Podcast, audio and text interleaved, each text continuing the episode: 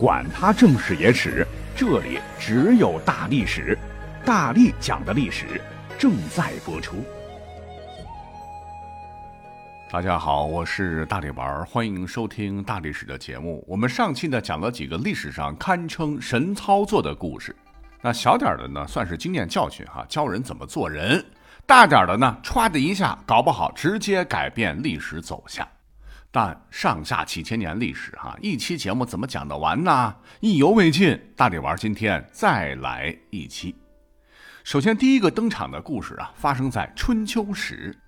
哎，那这个时期啊，出了一个傻叉国君，那真是智商不在线。原来呢，当年的陈国国君呐，有两个女儿，长得都很漂亮，尤其是这个妹妹，面如秋水，脸似桃花，是修短适中，举动生态。美貌直逼西施貂蝉，又因其目如秋水，脸似桃花，称之为桃花夫人。后来嫁给了西国国君，被称为西归。而姐姐呢，嫁给了蔡国国君。说有一次归宁探亲时，这个西夫人啊，借到蔡国，万没想到，竟然被好色姐夫蔡侯趁着酒劲儿对他进行性骚扰。那面对姐夫的淫威，西归不堪受辱，拂袖而去。回国呢，就告诉了老公。西侯脑门子一热啊，老婆被人调戏，奇耻大辱也，勃然大怒，就想报复蔡侯。只是可惜西国拳头小啊，比蔡国弱得多。若是兴兵讨伐，简直就是以卵击石，自取其辱啊！可是呢，又咽不下这口恶气，怎么办呢？西侯聪明的大脑端了一下。哎，不妨借力打力如何？就主动联系了当时一方霸主南方的楚国楚文王，请求攻打西国。原本呢，这个蔡国和西国是唇亡齿寒的关系，联盟再加上联亲，亲上加亲，联合起来力量大。楚国虽然霸道，侵略性极强，可真是有点无处下爪。万没想到啊！瞌睡有人送枕头，西国竟然主动要让出要道，灭掉肥肉蔡国。那想称霸中原的晋文王当然乐坏了，发重兵，三下五除二就灭了蔡，俘虏了蔡侯。蔡侯当时这个气呀，成了亡国之君，都是你丫害的！竟然在楚文王面前大力夸赞西侯老婆有多么多么美，绝对是世间罕有的美人儿。楚文王也好色呀，被撩拨的动了心，就找了个借口说办个庆功宴吧，邀请西国国君和夫人。那酒席上一瞅，哎呀，这个西归大美人也 啊！这楚王直接流口水了，二话不说，当场将西国国君绑了，并逼迫西夫人就范。那一个女人家家能咋地啊？那没几天就成了楚夫人。楚文王还没够，下令。搂草打兔子，顺手啊将西国也兵不血刃的给灭了。而这位西侯啊，他没有被楚王所杀，而是被派去守城门，当了一个保安。好嘛，这下哈，曾经的西侯没了国家，赔了夫人，哎，我想应该是为自个儿的这番操作捶胸顿足吧。好，这个故事啊，抛砖引玉啊，就当是开胃菜吧。我觉得在历史上还不算是最 low 的。那最扯的，呃，最应该后悔的，还要当属下面这位主人公。他不是别人，就是我们非常熟悉的唐代诗人王勃，被誉为初唐四杰。这小伙子说起来家世也不错哈，有才，又是儒家大师文中子王通的孙子，师傅冠绝天下，海内存知己，天涯若比邻，谁人不知，谁人不晓。六岁能作诗，九岁可著书，十六岁文采飞扬，当了朝散郎，又是进士及第，还没到二十岁，可真谓是前途无量。可是，谁曾想到，就是因为他自个儿一番骚操作，自毁前程不说，还成了一名杀人犯，差一点秋后问斩。那么，大唐才子王勃如何锒铛入狱？哎，请一部大力丸的新节目《历史未解之谜全记录》第八百零四集，细听端详。而就在王勃杀了人要被砍头的当口，他爹呢本来是朝廷命官，也被儿子牵连，被贬到交趾县，就是现在的越南那旮瘩戍边。好在天无绝人之路，就在王勃脑袋搬家的时候，忽然遇到了大赦，捡回了一条小命。于是乎呢，他是兴高采烈的去交趾探望窘迫的父亲。但万没想到，返回时正值夏季，南海是风急浪高，可能经历台风了吧？王勃竟然渡海溺水，惊悸而死，巨星陨落，享年才二十七岁。但这又能怪谁呢？而大唐之后啊，接力的宋朝历史上也出了不少神人，这是本期的重点啊！那真是一番操作猛于虎，断送了大宋江山呐！话说北宋开国，历经几代发展，经济有多富庶，文化有多繁荣，无需多言。可是当时这个拥有百万军队的超级大国，面对十几万金军，竟然是戛然崩殂，着实令人是摸不着头脑。其实北宋在灭亡前，经历过两次金军南下围攻汴梁城。第一次汴梁城被金军团团包围时。那晋军加上西北陆续赶来秦王的军队，宋军有二三十万人，在主战派李纲的领导下，宋军拼死抵抗，金军久攻不下，被迫是议和撤军。但谁也没想到，这个金军刚走啊，宋钦宗就被投降派灌耳音以专主战役、丧失废材的罪名，就是打仗枉花国家这么多钱为名吧。将李纲是削职贬谪，调出京城，而解围汴梁的大军呢，一部分也被遣送回西北，一部分在黄河南岸溃散，还有一部分被投降派大臣以各种理由遣散。但这也就罢了啊！没想到宋钦宗这厮又出了个大昏招，刚刚好不容易使出了吃奶的劲儿，送走了瘟神，他竟然接了伤疤忘了疼，又主动招惹金人。怎么回事呢？说金国呀，本以萧仲功始纵，耶律余睹监军。宋钦宗天真的认为敌人敌人是朋友，啊，这两位原来都是被金国灭亡的辽国的旧贵族、旧将领。钦宗就想，要不然咱策反试试啊？啊，搞不好捡金国一个大漏，就以蜡丸封了一封书信，让萧仲功来策动原辽将耶律余睹为内应反金。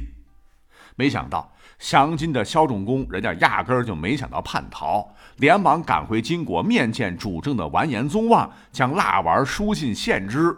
完颜宗望看罢，勃然大怒：“啊，上次可怜巴巴的，又是献金子、献锦帛、献美女、献土地，说要永远把我大金当爷爷啊！这前脚刚走，公然违反协议，后脚背后捅一刀，真奸诈阴险，宋人也。”便以此为由，再次集合重兵南下攻宋，越过黄河，长驱直入，又一次包围了汴京城。前头讲了，因为误判形势啊，原先秦王的军队被遣散的遣散，哈，被调走的调走。面对汹涌而至的十几万金军，当时城内守军已不满七万，而秦王又不急，事关生死的汴梁保卫战打响了。而就在这个当口，哎，历史上有一个家伙，那真是不能不提呀。这便是当时的吏部尚书王时庸，他竟然靠着一番神操作，俨然成了豺狼般惊人的长辈，着实让人大跌眼镜。你想，第二次包围汴梁城啊，很快就爆发了靖康之难嘛。那金人无恶不作，劫掠京师，此刻他怎么反倒成了金人的长辈了呢？是被宋政权杀身成仁、宁死不屈争了光吗？非也。原来在城破之前，金人呐提出了很多无耻的要求，要金子、要女人、要这要那，扬言说给足了就退兵，否则必杀入汴梁。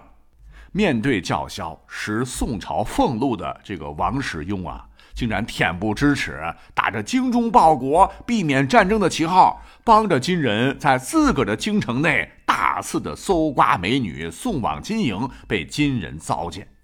他可不管啥贵族平民、皇亲国戚家的老百姓家的，只要有几分姿色的女子，不管人家多么肝肠寸断，通通抓住教坊司。那么还担心有女子想不开毁容，就派人二十四小时看管。将女子梳妆打扮的花枝招展，然后呢点头哈腰的送往金军营寨。才几天功夫就给金人搜刮得一万一千六百三十五名女子。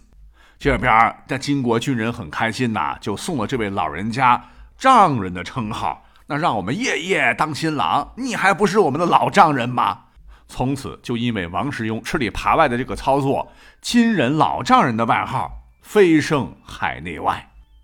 但问题是，你给了金子，女人金人也收了，他能按照他所说的撤兵吗？当然不会了，破城迫在眉睫，那犹如入口的大肥肉，怎么可能轻易撤兵呢？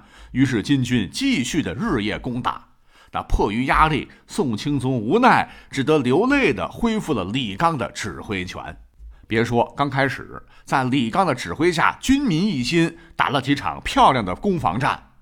可是没几天，宋钦宗这老毛病又犯了，听信谗言，竟然撤掉李纲军权。相信了骗子郭京所谓的撒豆成兵，祈求上天能降下天兵天将，刀枪不入击溃金兵的谎言，在城墙上焚香烧纸祷告。法事一结束，汴梁城突然城门洞开，一大帮子，然后贴着各种符咒的所谓天兵冲出去，要跟金兵决一死战。血肉之躯对抗刀枪棍戟，那结果可想而知。被金兵一顿咔咔咔做鸟兽散，趁势金军不费吹灰之力攻入了汴梁城，直接俘虏了宋徽宗、宋钦宗二帝，在靖康二年（一一二七年）北宋灭亡。当时的金太宗下诏废宋徽宗、宋钦宗二帝，贬为庶人，强行脱去二帝龙袍，连同他们的老婆、妃子、女儿、宫女、太监、大臣几千人，向西掳往苦寒之地，而那里他们将度过耻辱的后半生。说起来，好像宋朝皇帝都有点孬啊。而继任的后来的汉人王朝大明啊，似乎好像强一些。所谓是天子守国门，君王死社稷嘛，听着都挺刚的。但其实啊，明朝皇帝也是糊涂蛋，一点不比宋朝的皇帝差。不可思议的一些蠢操作，真的是害惨国人。说是当大明的航船颤颤巍巍来到万历年间时，已经危机四伏。与金国人同为女真的努尔哈赤在白山黑水间蠢蠢欲动，大明又处于小冰河时期，是蝗灾鼠疫横行，靠天吃饭的脆弱的农业根本就无力抵抗，导致北方很多的时候粮食欠收，那吃不饱饭，人们就得造反，天灾人祸就导致东北和西南叛乱正在酝酿。本来这个北方土地可能相较南方是比较贫瘠的。粮食产量呢又连年减产，那怎么办呢？